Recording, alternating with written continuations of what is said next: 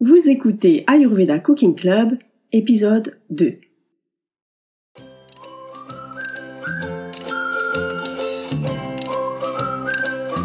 Bonjour et bienvenue, je suis Tiffaine Paonessa, nutritionniste ayurvédique, et je suis ravie de vous accueillir dans cet Ayurveda Cooking Club. À chaque épisode, je vous aide à appliquer l'Ayurveda au quotidien dans votre cuisine pour améliorer votre santé et votre bien-être. L'Ayurveda Cooking Club, c'est aussi un menu végétarien tous les mois dans votre email pour vous aider à rendre votre cuisine ayurvédique pas à pas avec des outils et des conseils concrets pour manger mieux et vivre mieux. Le sujet aujourd'hui, c'est l'alimentation saisonnière. Et je vais d'abord comparer la vision contemporaine de ce que c'est que manger de saison et la vision ayurvédique. Ensuite, nous verrons les recommandations de l'ayurveda pour manger au printemps. Et enfin, je terminerai par le sujet qui me passionne, les propriétés thérapeutiques des aliments. Et aujourd'hui, je vais vous parler des pouvoirs extraordinaires de l'orge. Depuis quelques années, on parle beaucoup de manger de saison. Grosso modo, dans notre langage contemporain, manger de saison, ça veut dire manger les tomates, les courgettes et les fraises en été. Essentiellement pour des raisons écologiques. Par exemple, on sait que quand on mange des tomates en plein hiver, eh bien, on va favoriser une agriculture qui est polluante. On sait que ces tomates, eh bien, elles vont être soit poussées sous serre, soit importées de l'étranger. Ça, c'est le point de vue contemporain. Et l'argument principal, qui est juste hein, d'ailleurs, c'est que manger des aliments hors saison, eh bien, ça participe à la destruction de l'environnement, sans parler des conditions de travail pour les ouvriers agricoles, pour les fruits et les légumes importés de l'étranger. Parfois, on va rajouter l'argument du goût. C'est vrai que euh, les tomates de décembre, eh bien, elles sont pas folichonnes à regarder ni à manger. Et puis, tout récemment, mais ça, c'est très peu mis en avant, on a découvert que moins les fruits et légumes avaient de goût et moins ils contenaient de vitamines. Pour l'Ayurveda, manger de saison et autant que possible local, ce n'est pas qu'une question d'écologie ni de goût, bien que le goût occupe une place très importante dans la nutrition ayurvédique. Pour l'Ayurveda, manger de saison, c'est aussi une question de santé qui est essentielle. En effet, cette science plurimillénaire considère que l'homme ne vit pas isolé du reste de l'univers, mais qu'il est influencé par ce qui l'entoure et donc que le microcosme de l'homme vit en résonance avec le macrocosme de l'univers et inversement. Concrètement, ça veut dire qu'en fonction des saisons, les éléments et les qualités qui sont présentes dans l'environnement affectent notre équilibre. Cet équilibre, il est maintenu par trois doshas, qui sont trois forces vitales qu'on appelle Vata, Pitta et Kapha. Bon, en gros, ces trois-là, ce sont les managers intelligents du corps humain et chacun remplit des fonctions bien précises. Tant qu'ils se coordonnent bien, tout va bien. En revanche, dès qu'ils commencent à s'emmêler les pinceaux, à se marcher sur les pieds et à donner des ordres incohérents à notre corps, c'est là que ça commence à se gâter. Ces trois forces vitales, elles sont influencées tout autant par l'environnement extérieur que par ce qu'on mange, que ce qu'on fait et même ce qu'on pense. Par exemple, quand il fait froid et qu'il fait sec dehors, eh bien ce froid et ce sec, ils vont amener du froid et du sec dans notre corps. Et ça, ça peut bouleverser l'équilibre des trois doshas et donc, in fine, notre équilibre global. Donc, pour prévenir le déséquilibre de ces trois forces vitales, qui peuvent causer des problèmes de santé quand elles sont dérangées, eh bien, on va tout simplement accompagner le corps tout au long de l'année par une alimentation et aussi une hygiène de vie qui vont venir compenser les qualités qui sont présentes dans l'environnement extérieur. Et donc, pour reprendre l'exemple de tout à l'heure, qu'est-ce qu'on va manger pour garder l'équilibre par temps froid et sec? Eh bien, on va amener les qualités opposées. On va manger du chaud, on va manger onctueux.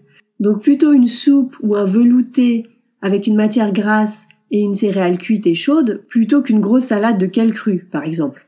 Alors dit comme ça, ça semble pas révolutionnaire, et pourtant au vu de ce qu'on mange aujourd'hui, eh bien il faut croire que ce principe de base a été complètement oublié.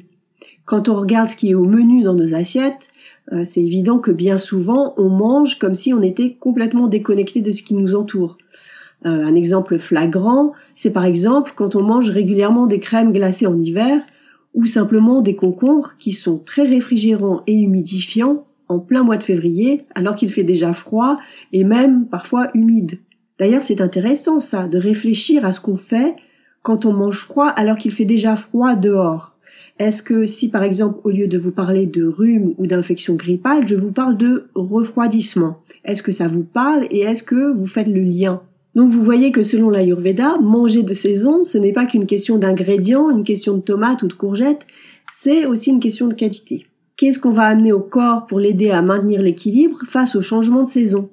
Est-ce qu'on va manger plutôt chaud, plutôt froid, plutôt gras et onctueux ou plutôt sec, etc.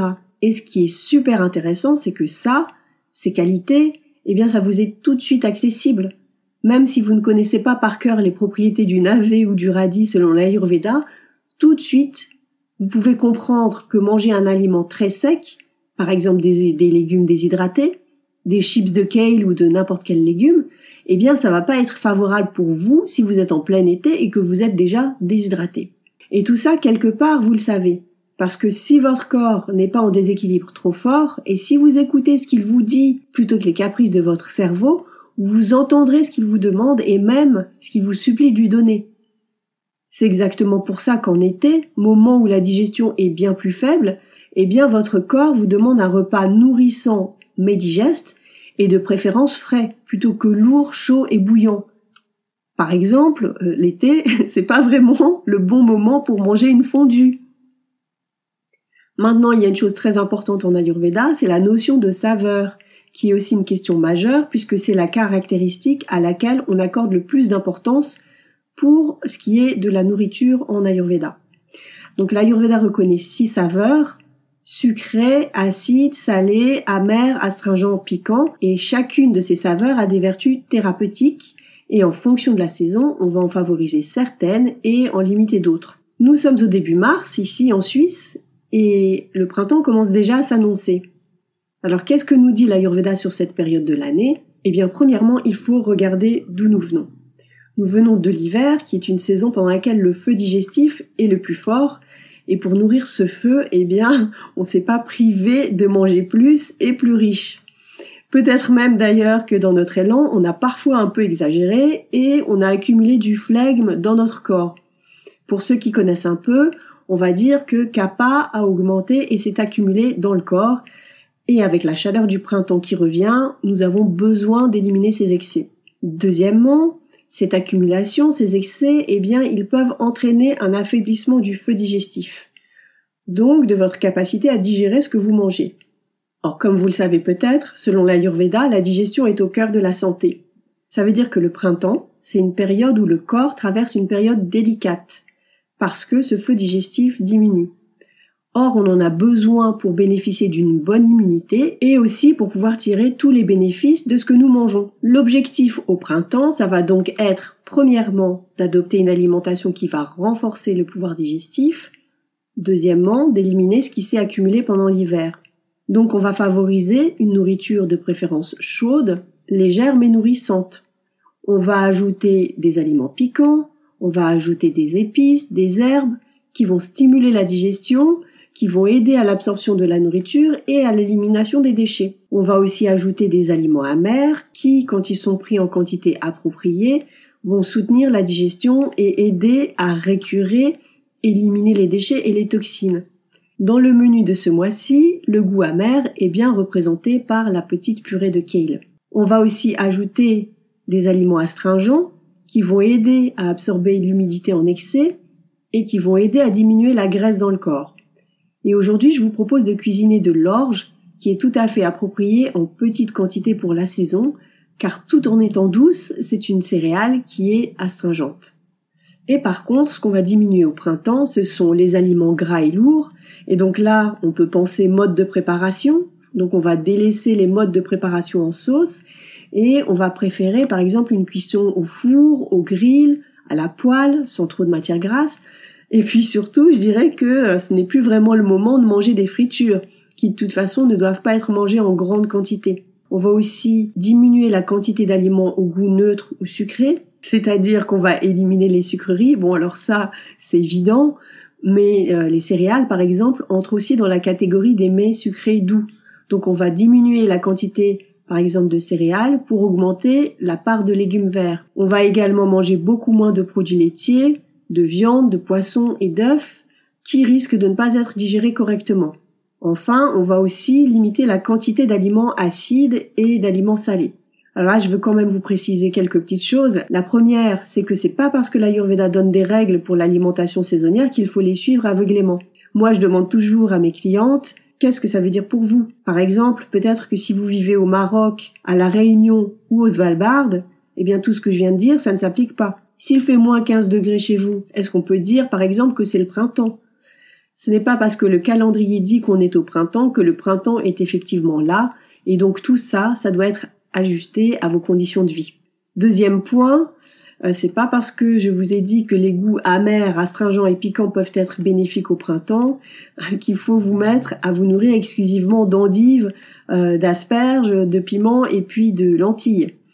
Les aliments au goût neutre, doux comme les céréales, sauf exception, eh bien ces aliments-là doivent toujours rester majoritaires dans l'assiette.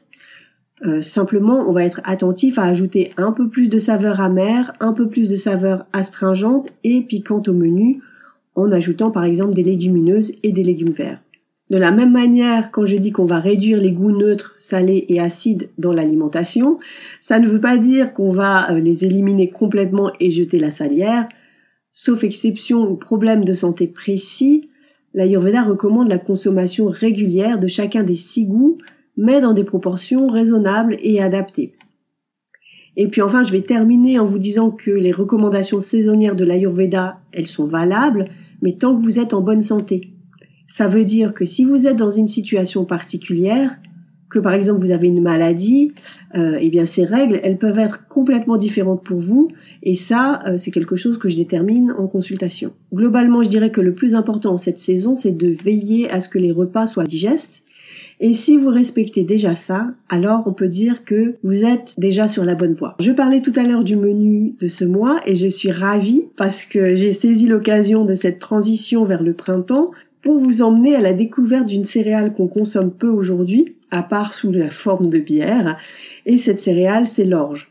Et moi, les propriétés médicinales des aliments, j'adore en parler, parce que ça me fascine, vraiment ça me passionne, parce qu'on s'en rend pas compte, mais des ingrédients qui poussent juste sous nos pieds ont vraiment des effets et des utilisations formidables. Alors l'orge, c'est une des plus anciennes céréales cultivées, c'était même la plus ancienne céréale cultivée pendant l'Antiquité grecque, et d'ailleurs on en consommait sous forme de bouillie ou de galette. Aujourd'hui en Europe on ne la consomme euh, pas énormément. Et c'est dommage parce qu'elle représente pas mal d'intérêt pour notre santé. Et c'est d'ailleurs un ingrédient à part entière de nombreux remèdes ayurvédiques. L'orge qui est citée dans les textes traditionnels n'est pas tout à fait celle que nous cultivons aujourd'hui, par exemple en Europe, mais je dirais que le monde ayurvédique euh, globalement considère aujourd'hui Yava donc c'est le terme sanskrit pour l'orge euh, qui est cité dans les textes traditionnels, eh bien, euh, il le considère comme le variant indien de euh, l'orge que nous consommons aujourd'hui en Europe. Et donc, l'orge qu'on mange aujourd'hui partage pas mal de similarités et donc d'effets thérapeutiques de celle qui est citée dans les textes traditionnels. Une des qualités importantes de l'orge, c'est que cette céréale est astringente c'est-à-dire qu'elle va assécher l'excès d'humidité dans le corps, ce qui la rend très utile au printemps, ou justement on peut avoir besoin d'éliminer un excès de mucosité ou de soigner un rhume. D'ailleurs, on la recommande en Ayurveda pour soulager la toux, les difficultés respiratoires, l'asthme. Et d'ailleurs, c'est un ingrédient clé d'un remède ayurvédique utilisé pour soulager l'asthme et améliorer la capacité respiratoire. On la recommande en Ayurveda pour traiter la toux, pour traiter les difficultés respiratoires, l'asthme. J'ai quand même un petit cas de conscience sur cette notion d'astringence de l'orge parce que euh, deux textes ayurvédiques disent deux choses pas tout à fait similaires. L'un dit que l'orge est sèche, tandis que l'autre euh, qu'elle est astringente mais onctueuse. J'ai également trouvé des textes d'autres traditions médicales qui affirment qu'au contraire, l'orge permettrait d'éliminer l'excès de sécheresse. Alors personnellement, mon attitude dans ces situations, c'est la même pour tout ce que je peux lire ou ce que je peux apprendre en Ayurveda, c'est de tester avec précaution et aussi de vérifier sur moi-même les effets de l'aliment ou de la plante. L'Ayurveda considère aussi que l'orge est rugueuse, ce qui permet en quelque sorte de racler le tissu graisseux, mais aussi de récurer les déchets accumulés dans le corps. Donc l'orge va augmenter le volume des selles, et donc faciliter le transit intestinal, ce qui est bien utile pour éliminer les déchets. Ça la rend donc particulièrement intéressante, sans compter qu'elle soutient le feu digestif. À part ça, cette céréale est aussi aphrodisiaque.